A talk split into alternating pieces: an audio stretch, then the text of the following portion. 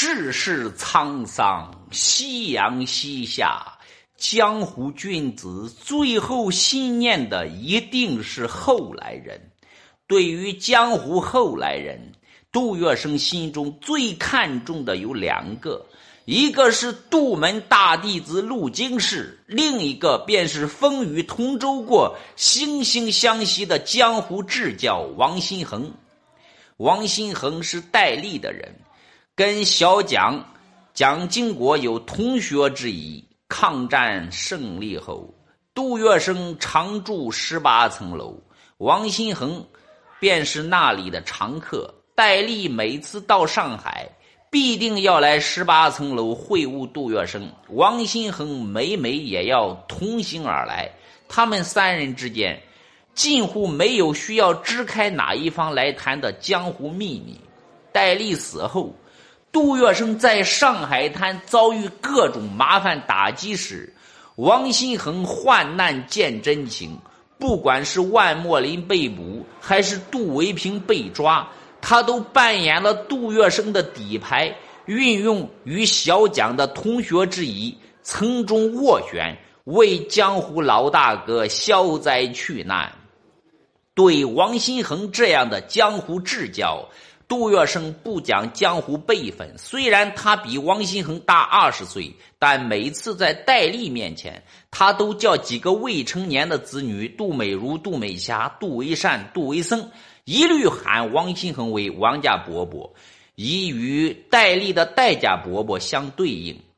杜月笙几个已成年的儿子跟王新恒的关系也很好，平常都以兄弟相称。杜月笙的子女对王新恒有两种称呼，而且还相差着一个辈分，这也是当年杜公馆里的一桩美谈。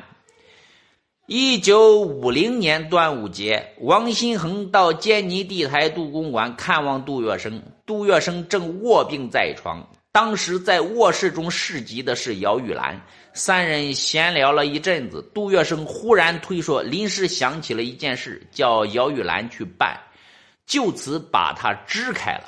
杜月笙一生做事都是这样，给人钱财、帮人困难，从不当众，要么是偷偷地塞进对方手里，要么是在无人的时候。姚玉兰出去后。杜月笙便伸手从枕头底下摸出了一万港币，他眼睛盯着王新恒，十分诚恳地说：“新恒，你晓得吗？是因为你住在香港，才使我下定决心哪里也不去。你在黄浦滩多年，只有我心中明白，你是两手空空，一直没有积蓄。”逃难到香港，至今一晃眼已经一年多了。你的日子怎么过的？我一直悬在心上。王新恒知道老大哥的心意，为了推却，他抢先把话说明：“杜先生，你自己现在也是困难的很。”杜月笙笑了笑，轻松地说：“我是大难，问题与你不同。这一万港币你拿去，多少对你有点用处。”你让我留下，那是杯水车薪，无济于事。说着，杜月笙把钱递过去，气喘吁吁地说：“心恒，千万不要和我客气，只有你收下，我心里才能安稳些，好吗？”王新恒上前握着老大哥的手，推心置腹地说：“杜先生，我知道你一辈子将朋友沉在心里，手里始终握着雪中炭。”我实实在在地告诉你，真的不必为我操心。眼下我的日子可以过得平平稳稳。一来我是立法委员，按月有一份薪水，即使不够，我还有许多朋友。过去不论在重庆、香港还是上海，我多多少少帮过他们忙。如今他们或者还，或者回报，我不收下，他们反而不能心安。所以。我现在安分度日，可以说是毫无问题。杜月笙听了，退然的将那一万港币拿在手里，嘴里还不放弃的说：“听你的话，你定是不肯收了。”王新恒换了一个称呼，真切的说：“月笙哥，你的心意我收下了，不会忘记。”一别之后四个多月，王新恒出事了。一九五零年十月一日，光华体育会会长王志胜送来几张票子，邀请王新恒、杜一帆夫妇去看巴士对光华的足球比赛。这是两个甲足球队间的一场决赛。当年在上海滩，王新恒曾组织过飞升体坛的青白足球队。是真正的健将，无论在球场还是在沙场，因为如今的光华足球队实质上是清白的班底，所以王新恒毫无犹豫，心情很是澎湃的与杜维帆夫妇去观看了这一场精彩的比赛。看完球赛，王新恒和杜一帆夫妇通车回家。他们两家都住在香港北角渣华街。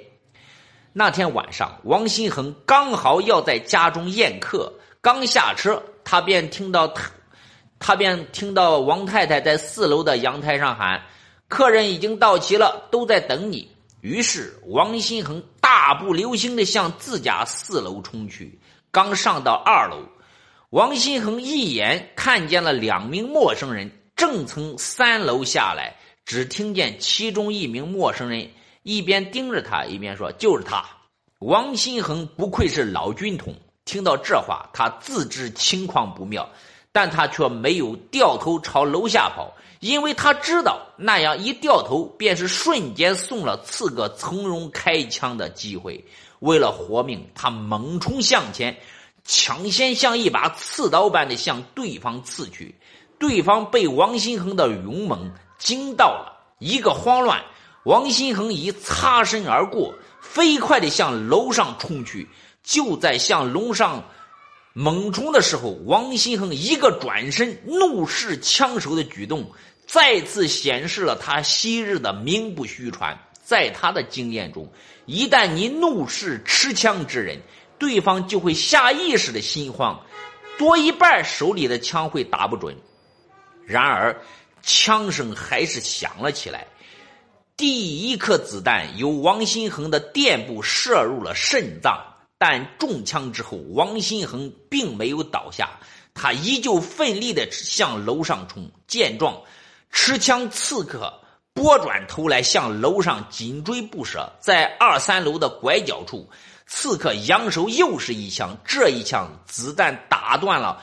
王新恒的右臂后，深深的射入了他的肺部。持枪刺客以为王新恒连中两枪，必将失去逃命的能力，哪里知道王新恒依旧没有倒下，依旧在向上冲。这一幕让持枪刺客惊骇不已。另一名持刀刺客见同伙将在楼道里有些迟疑。于是挥刀向上，想追上去，一刀将王新恒砍翻在地。接下来，楼道里的情景惊心动魄。王新恒在前头跑，持刀刺客狂追不停，持枪刺客紧随其后。但因为持刀的刺客挡在前面，持枪刺客怕误伤，没能找到再次开枪的机会。这给了王新恒一线生机。但就在这个时候，因为身中两枪，血流不止，那一个持刀刺客终于还是追了上来。他恶狠狠的一刀劈向王新恒的后脑。王新恒的职业素养太强悍了，听到脑后有风，他立即将头一低，结果这一刀未能当场致命，但却深深的砍进了他的后背，进而。微颤颤的插在了他的后背上，两枪一刀，换是寻常人早已没有了反抗的可能。可就在这个时候，向死而生的强人一幕上演了。就在刺客上前拔刀想继续砍杀的时候，王新恒拼命一脚向后蹬去，不偏不倚的正好蹬在了持刀刺客的前胸。想必是这一脚拼命后蹬，力大势沉的厉害。只听那刺，只听那刺客惨叫一声，滚下了楼梯，并且撞到了紧跟上来的持枪刺客。两人一起滚落了七八级台阶，彻底失去了夺命机会。王太太听到楼道里有枪声，忙不迭地打开家门探视。门一开，王新侯便一头栽进来，扑倒在血泊中。客人见到惨状，赶紧拨电话报警。王太太没有乱掉阵脚，为阻止刺客追上来，她第一时间冲向四楼，冲向四楼阳台，向街上高声大喊：“杀人了！救命！”听到王太太的呼叫声，王新恒的司机王申荣刚好停好车子回来，见两名壮汉从大门里匆匆逃了出来，他拔腿便追。一直追到了大街上，两名刺客见有人穷追不舍，立刻分头逃窜。王申荣分身乏术，只好紧随着那个持刀的刺客。他一面追一面大喊：“杀人了！”喊声终于惊动了在街口巡逻的警察。最终，那名持刀的刺客落在了网里。之后，警察将持刀的刺客押到了王新恒家，叫王新恒指认。这时候的王新恒依旧没有昏迷。当警察问他是不是这个人刺你的时候，王新恒奄奄一息地说：“当时我一心只提防着那个拿枪的，对持刀的那个不曾留意，我记不清他的样子。”当王听到王新恒这么说，持刀刺客嚣张地说：“好了，这里没有我的事了。”这时候，王新恒补了一句话：“我方才从足球场看球。”看球回来，走过球场，脚上有泥。持刀的凶手被我踹过一脚，查看一下他的衣服上是否有脚印，可能还有我的血迹。此言一出，持刀刺客顿时显出了一现出了原形。杜维帆就近得知王新恒遇刺，命悬一线的噩耗后，连忙驱车赶到坚尼地台杜公馆，向杜月笙报告。当时杜月笙喘得很凶，正在使用氧气瓶帮助呼吸。听到这个消息，他一把扯掉氧气，并且爆发出了一生中的最后一次愤怒：光天化日下，竟敢公然打我杜月笙的朋友！好，预备车子，我偏要出趟门，看他们有没有胆量再来打我杜月笙。杜月笙一声令下，坚尼地台无人敢加以阻拦。可时刻不能离开氧气的重病之人，怎样才能出门？煞费周折，大伤脑筋下，姚玉兰只好命人将大型炸弹一般的氧气瓶一道搬到车上去。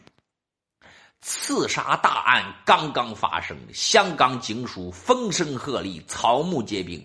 街上到处是巡逻的警察。杜公馆老司机钟锡良晓得老夫子病势沉重，街上又有那么多巡逻的警察，因此不敢把车开快。哪知道杜月笙语气坚决地对他说：“阿三，这一趟我拼老命出门，你要给我开出威风来，我要赶紧得到新恒进一步的消息。”钟锡良听了，只好猛踩油门，风驰电掣地向急救王新恒的玛丽医院疾驰而去。沿街巡逻的警察忽然看到有这样一部车子在街道上狂飙，车里恍恍惚惚还有一只大型炸弹，惊恐之下，连忙呼叫警车，拉响警笛，在后面紧追杜月笙的坐车。杜月笙的坐车驶抵玛丽医院，黑压压的警察警车立即合围上来。杜月笙坐在车上，面容虽极度的憔悴，但神情却极度的威严。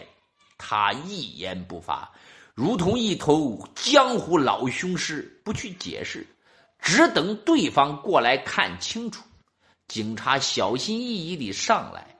杜维帆怕发生意外，连忙下车解释。警察看清车里的大型炸弹是氧气瓶，车里坐的是江湖大佬杜月笙后，立刻解除误会，举手敬礼，退散开来。然而此时的杜月笙却根本没法走下车来，因为王新恒生死未卜，姚玉兰、杜一帆害怕杜月笙受到进一步刺激，于是母子俩默契的打了一个配合。他们叫杜月笙在车里等消息，他们上楼看望王新恒后，立刻下来报告。杜月笙点头同意了。进到王新恒的病房里，姚玉兰、杜一帆这才知道王新恒的情况很危急，肾脏里的那一颗子弹能够取出来。但肺里的那一颗，因为击破了无数血管，内出血的情形极为严重，很难取出来。鉴于这种情况，医生告诉他们，王新恒距死不远。自病房返回汽车，姚玉兰和杜一帆向杜月笙报告时，谎称说王新亨虽然身上有三处受伤，但神志始终清醒，看情形绝无生命危险。听到这个说法，杜月笙长舒一口气，接着便瘫在了车子里。当杜月笙一行回到坚尼地台杜公馆时，已经午夜一点多钟。杜月笙虽然疲惫至极，但因为始终牵挂王新恒的情况，他久久无法睡下。天快亮时，他还关照姚玉兰，要他烧几只好小菜送到玛丽医院去给王新恒吃。这。王新恒真不愧是大浪淘沙淘出来的人物，主治医生都不抱希望了，他却依靠自己顽强的生命力创造了一个奇迹。仅仅过了一周，他不仅取出了两颗子弹，起死回生，而且居然已经能够站起来了。杜月笙得知王新恒伤势大半复原的好消息后，连声说：“我就知道新恒像一块钢，他是折不断。”打不死的。说完，杜月笙便兴奋的要去玛丽医院再看看王新恒。姚玉兰着急的说：“这怎么行？新恒住在四楼病房，何况他又被禁止接见客人。”然而，杜月笙却坚定的说：“我自有办法，我必须去看他一眼。”无奈之下，姚玉兰。只好小心翼翼地将杜月笙搀扶进车子里，车到玛丽医院。杜月笙对姚玉兰说：“你到楼上去，告诉新恒，就说我来看他了。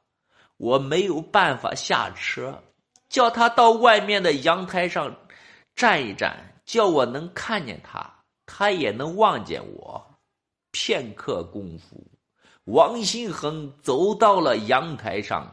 双手撑住阳台栏杆，向下眺望。